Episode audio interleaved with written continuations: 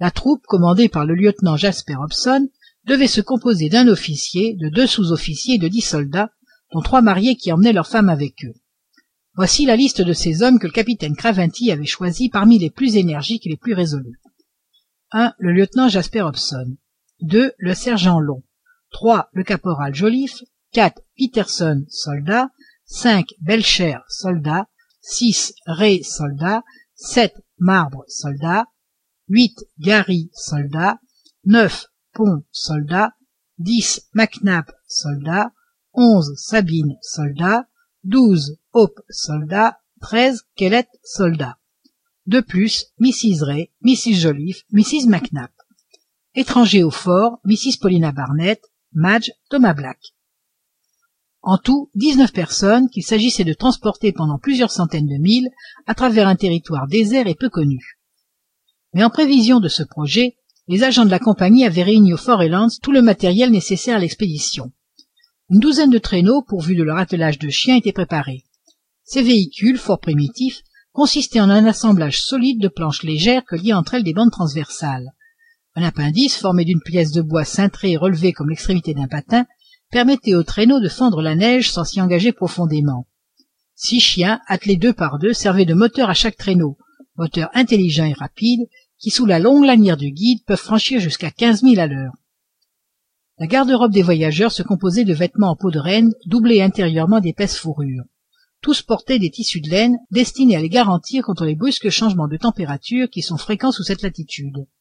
Chacun officier ou soldat femme ou homme était chaussé de ces bottes en cuir de phoque cousues de nerfs que les indigènes fabriquent avec une habileté sans pareille. Ces chaussures sont absolument imperméables et se prêtent à la marche par la souplesse de leurs articulations.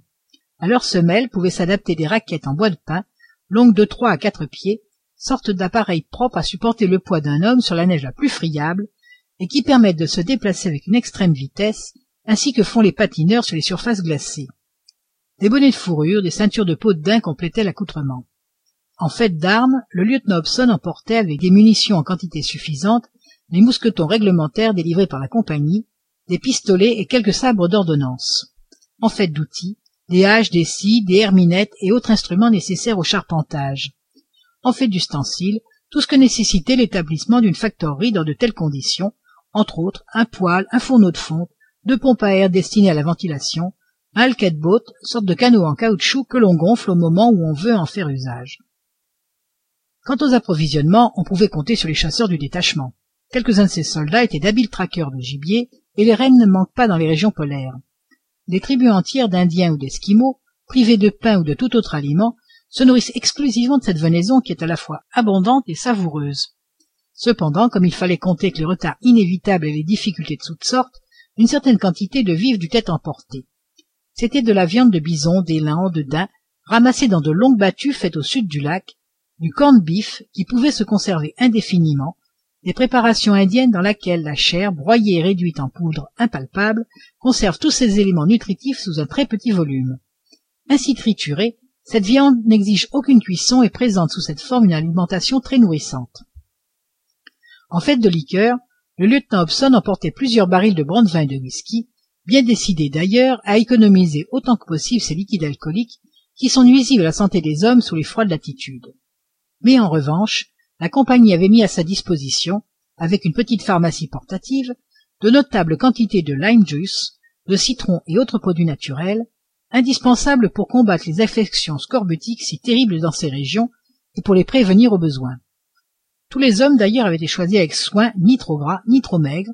Habitués depuis de longues années aux rigueurs de ces climats ils devaient supporter plus aisément les fatigues d'une expédition vers l'océan polaire.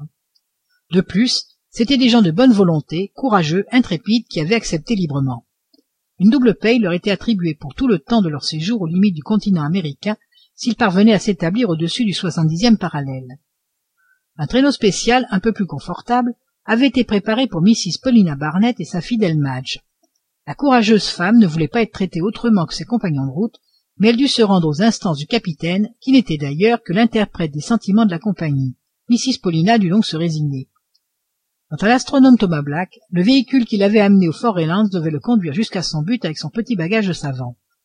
Les instruments de l'astronome peu nombreux d'ailleurs une lunette pour ses observations sélénographiques un sextant destiné à donner la latitude un chronomètre pour la fixation des longitudes quelques cartes quelques livres tout cela s'arrimait sur ce traîneau et thomas black comptait bien que ses fidèles chiens ne le laisseraient pas en route. On pense que la nourriture destinée aux divers attelages n'avait pas été oubliée. C'était un total de soixante-douze chiens véritable troupeau qu'il s'agissait de substanter chemin faisant et les chasseurs du détachement devaient spécialement s'occuper de leur nourriture. Ces animaux intelligents et vigoureux avaient été achetés aux indiens chippeways qui savent merveilleusement les dresser à ce dur métier. Toute cette organisation de la petite troupe fut lestement menée. Le lieutenant jasper hobson s'y employait avec un zèle au-dessus de tout éloge. Fier de cette mission passionné pour son œuvre il ne voulait rien négliger qui pût en compromettre le succès le caporal joliffe très affairé toujours se multipliait sans faire grande besogne. La présence de sa femme était et devait être très utile à l'expédition. Mrs paulina barnett l'avait prise en amitié cette intelligente et vive canadienne blonde avec de grands yeux doux. Il va sans dire que le capitaine craventy n'oublia rien pour le succès de l'entreprise. Les instructions qu'il avait reçues des agents supérieurs de la compagnie montraient quelle importance ils attachaient à la réussite de l'expédition et à l'établissement d'une nouvelle factorerie au delà du soixante dixième parallèle on peut donc affirmer que tout ce qu'il était humainement possible de faire pour atteindre ce but fut fait. La nature ne devait-elle pas créer d'insurmontables obstacles devant les pas du courageux lieutenant? C'est ce que personne ne pouvait prévoir